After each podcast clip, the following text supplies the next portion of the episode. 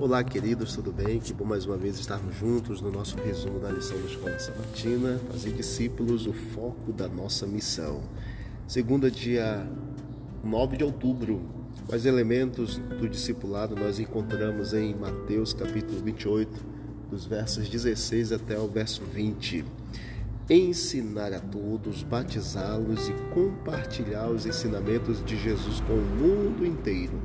Mateus 28, de 16 até o 20 declara exatamente a incumbência bíblica comumente identificada como a grande comissão, na qual Cristo instruiu seus discípulos, seguidores, a ir e fazer discípulos, ensinando-os com fé e motivando-os na comunhão.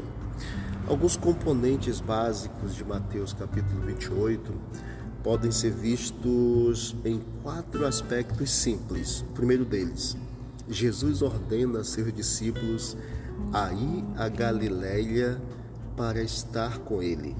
Segundo, Jesus vai até eles declarando sua autoridade e sua soberania. Terceiro, Jesus comissiona os discípulos para uma tarefa, fazer discípulos. E por fim, é, Jesus promete estar com os discípulos até o final de todas as coisas aqui neste mundo. Fazer discípulo, queridos, é o foco da grande comissão e a principal tarefa da missão, literalmente na língua grega, o início de Mateus 28, 19 diz: Tendo ido, portanto, façam discípulos. Ou seja, tendo ido, tendo partido, o portanto ele dá à comissão seu fundamento sobre o que acaba de ser apresentado.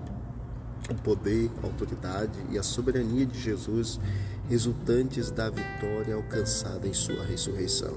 É importante destacar que na grande comissão o único verbo de ação no imperativo é façam discípulos. Ensinar a todos, batizá-los e compartilhar os ensinamentos de Jesus com o mundo inteiro são as características do processo de discipulado.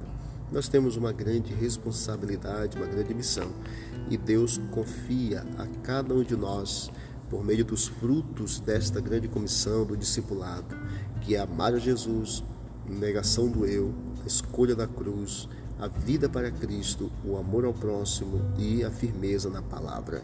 Quando centralizamos a missão apenas em batizar, geramos cristãos superficiais e frágeis.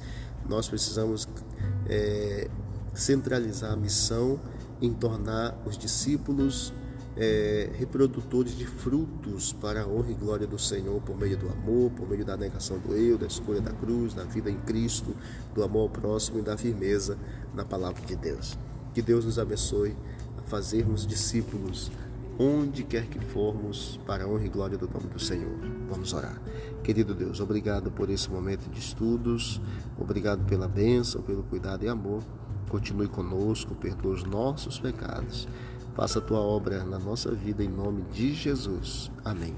Deus abençoe a todos e vamos que vamos para o alto e avante.